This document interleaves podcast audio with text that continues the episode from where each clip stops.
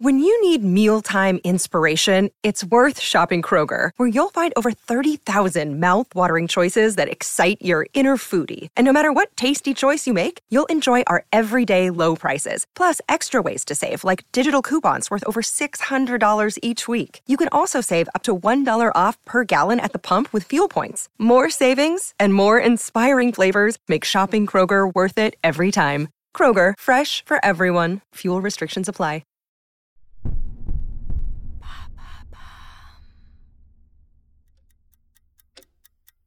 Dans le salon d'une vieille maison de campagne anglaise, deux amis se retrouvent pour partager un goûter. Les scones sont prêts. Margaret se lève pour sortir les petits gâteaux du four. Elle laisse sa fille seule quelques instants avec son amie. Les yeux de Jane se posent sur Elisabeth. Une femme d'âge mûr, élégante, mais visiblement très mal à l'aise en présence d'enfants. Le silence règne dans la pièce, on entend uniquement le tic-tac régulier de l'horloge du salon.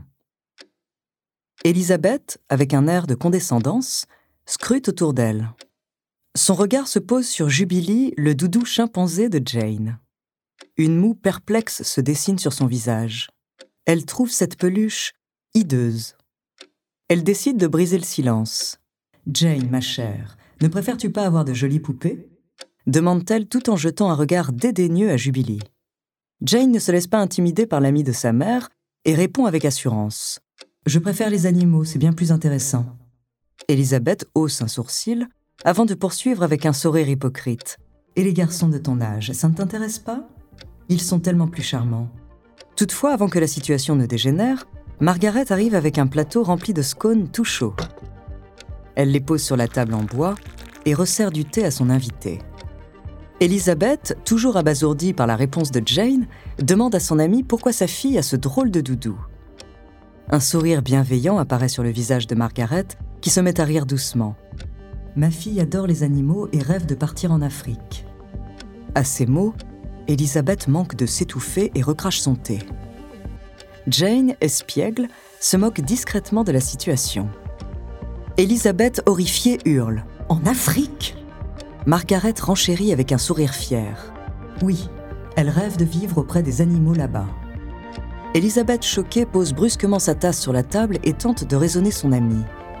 Cependant, cette dernière est très loin de se douter que face à elle se trouve une future pionnière du milieu scientifique.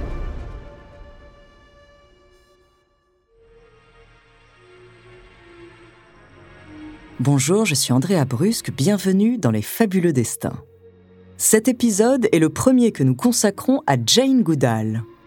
Elle a dédié sa vie à l'étude des chimpanzés et a révolutionné notre vision des singes. De son enfance à comment cette jeune Anglaise ordinaire a fini par se retrouver en Afrique, découvrez son incroyable destin.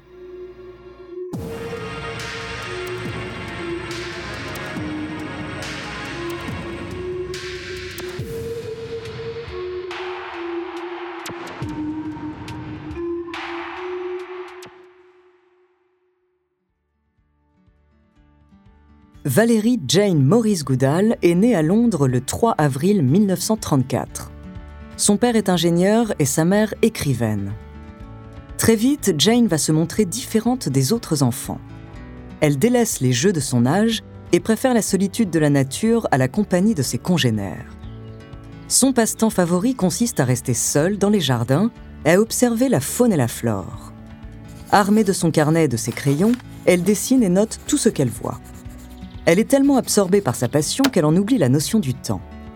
À tel point qu'elle finit par être connue de la police locale, car ses parents pensent fréquemment que la jeune fille a disparu. L'intérêt de Jane pour les animaux ne passe pas inaperçu. À l'âge de 4 ans, elle parvient à apprivoiser un cochon sauvage. Et ça avec seulement une semaine de patience et quelques trognons de pommes. Sa persévérance est récompensée lorsque l'animal accepte enfin de prendre la nourriture de sa main.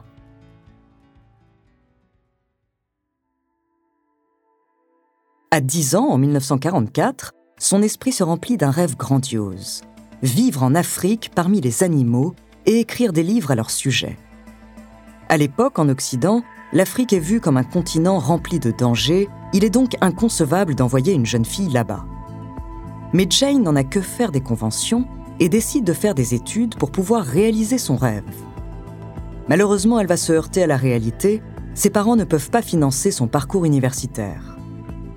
Par contre, sa mère lui conseille de suivre des cours de secrétariat en attendant l'opportunité de travailler en Afrique. Jane, déçue, décide quand même de faire confiance à sa mère et fait ce qu'elle lui suggère. Alors qu'elle est en étude pour devenir dactylographe, la chance finit par lui sourire. En mai 1956, une amie l'invite chez elle au Kenya. Pour Jane, l'opportunité est incroyable. Elle travaille pendant un an et économise tout son argent pour pouvoir payer son voyage. Elle a alors 23 ans et part seule en Afrique. Là-bas, elle espère pouvoir réaliser son rêve. Avant de continuer cet épisode, nous voulions vous remercier pour votre écoute. Si vous voulez continuer de nous soutenir, abonnez-vous à la chaîne Bababam Plus sur Apple Podcast, cela vous permettra une écoute sans interruption. Ou bien écoutez ce message de notre partenaire, sans qui ce podcast ne pourrait exister. On se retrouve tout de suite après.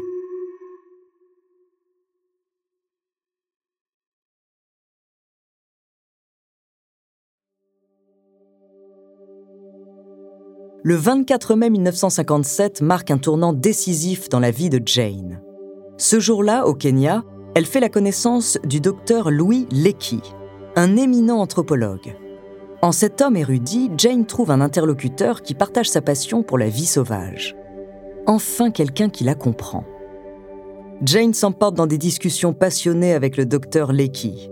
Ce dernier est non seulement impressionné par la fougue de la jeune femme, mais également émerveillé par l'étendue de ses connaissances. Admiratif, Dr. Leakey lui fait alors une offre. Il lui propose de devenir son assistante. Jane accepte avec enthousiasme. Un jour, alors que Jane retranscrit des cassettes audio d'expédition, Louis la convoque dans son bureau. Il a quelque chose à lui annoncer. Jane est tout de suite intriguée. Pourquoi cette convocation?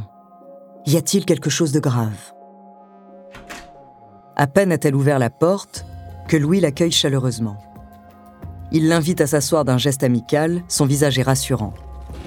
Jane se détend, il ne serait pas si jovial si la situation était grave.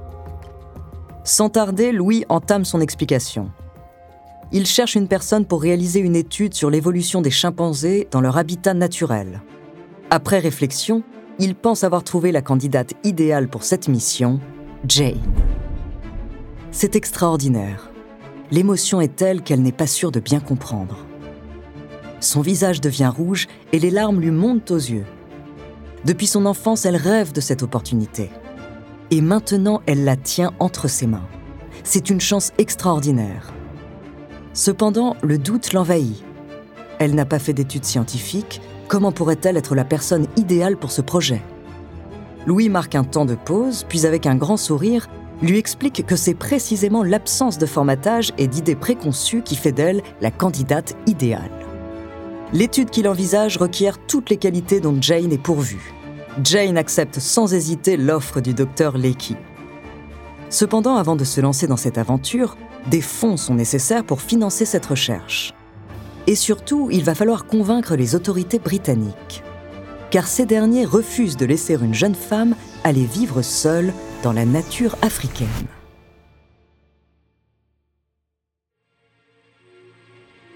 Merci d'avoir écouté cet épisode des Fabuleux Destins, écrit par Clémence Setti et réalisé par Amaury Breton. La prochaine fois, je vous raconterai la vie de Jane au milieu des chimpanzés. En attendant, si cet épisode vous a plu, n'hésitez pas à laisser des commentaires et des étoiles sur vos applis de podcast préférés.